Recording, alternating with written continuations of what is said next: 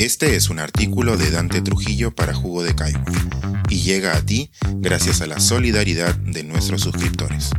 Si aún no estás suscrito, puedes hacerlo en www.jugodecaigua.pe.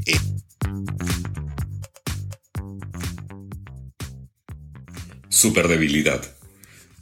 Si Dios es peruano, el diablo bien podría ser haitiano.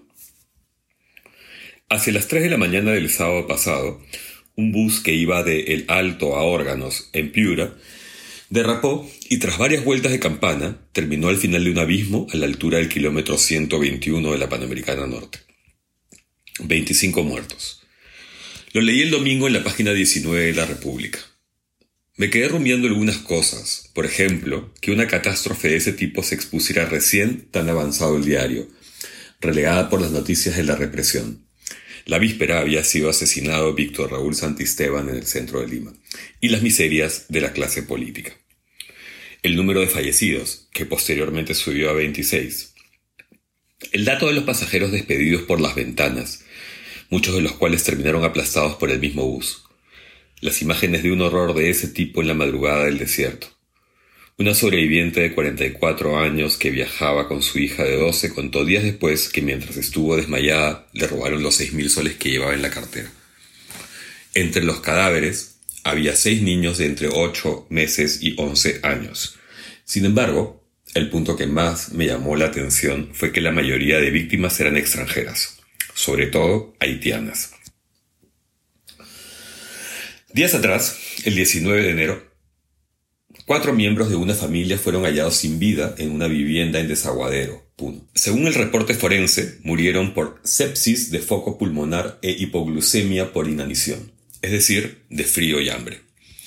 Y porque las carreteras estaban bloqueadas. Posiblemente sean los perdedores más inadvertidos de esta etapa de convulsión. Sin duda, los menos llorados. Posteriormente, la ACNUR, Agencia de las Naciones Unidas dedicada a la situación de los refugiados en el mundo, Aclaró que no fueron cuatro, sino seis las víctimas en Desaguadero y una más en Juli.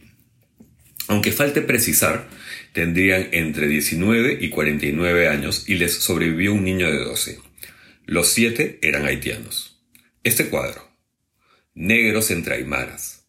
Padre, madre, hijos entregándose al fin, débiles hasta para murmurar plegarias en una lengua que nadie entiende, lejos del sol, del calor en una tierra que ni siquiera sabían que existía, tan extraña, tan distinta a todo, solos. Nacer en Haití puede ser lo más parecido a padecer una maldición.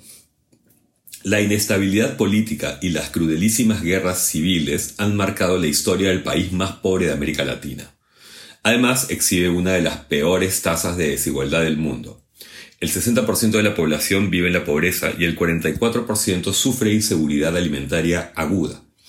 Por si fuera poco, Haití se la pasa bajo permanente amenaza sísmica, y aquí el origen del éxodo contemporáneo. En enero de 2010 ocurrió un terremoto que acabó con 316.000 personas, dejó heridas a 350.000 y sin hogar a más de un millón y medio. Uno de cada siete haitianos, más o menos.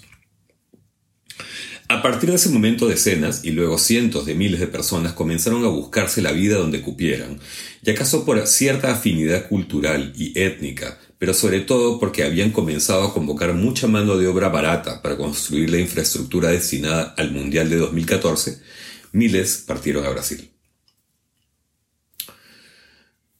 Pasados los Juegos y la algarabía, vino una crisis laboral y los haitianos, aprovechando cierta apertura migratoria durante el segundo gobierno de Bachelet, se trasladaron a Chile. Como se explica muy bien en un episodio del podcast El Hilo, a los que llegaban con visa de turista les bastaba un contrato para cambiar su situación por una residencia temporal. Así se convirtieron en la tercera población inmigrante, tras los peruanos y los venezolanos. Se hablaba de más de 180.000 haitianos en un país de poco menos de 20 millones de personas. Con Piñera las cosas cambiaron.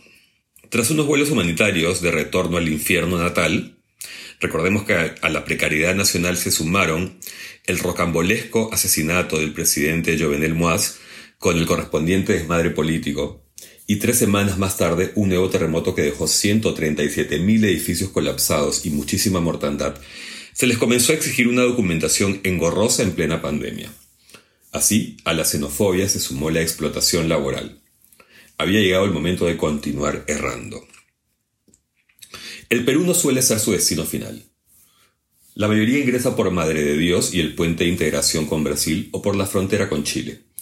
Recorren el país como pueden, siendo muchas veces víctimas de coyotes o directamente de tratantes de personas, para alcanzar la frontera con Ecuador.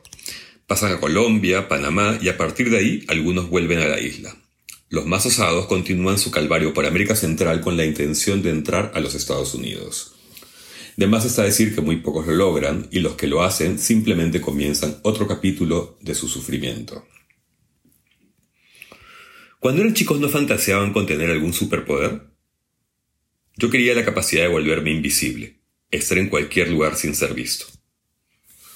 Supongo que pocos, salvo los muy cínicos, pueden pasar por la vida sin darse con una piedra en el pecho y agradecer a quien prefieran por la suerte de haber nacido donde y cuando lo hicieron. Tener un techo, tres comidas, abrigo, oportunidades de estudio y trabajo, salud, la certidumbre de que mañana no se acabará el mundo. ¿Por qué unos sí y otros no? Podríamos desear respuestas de todo tipo, finalmente inútiles.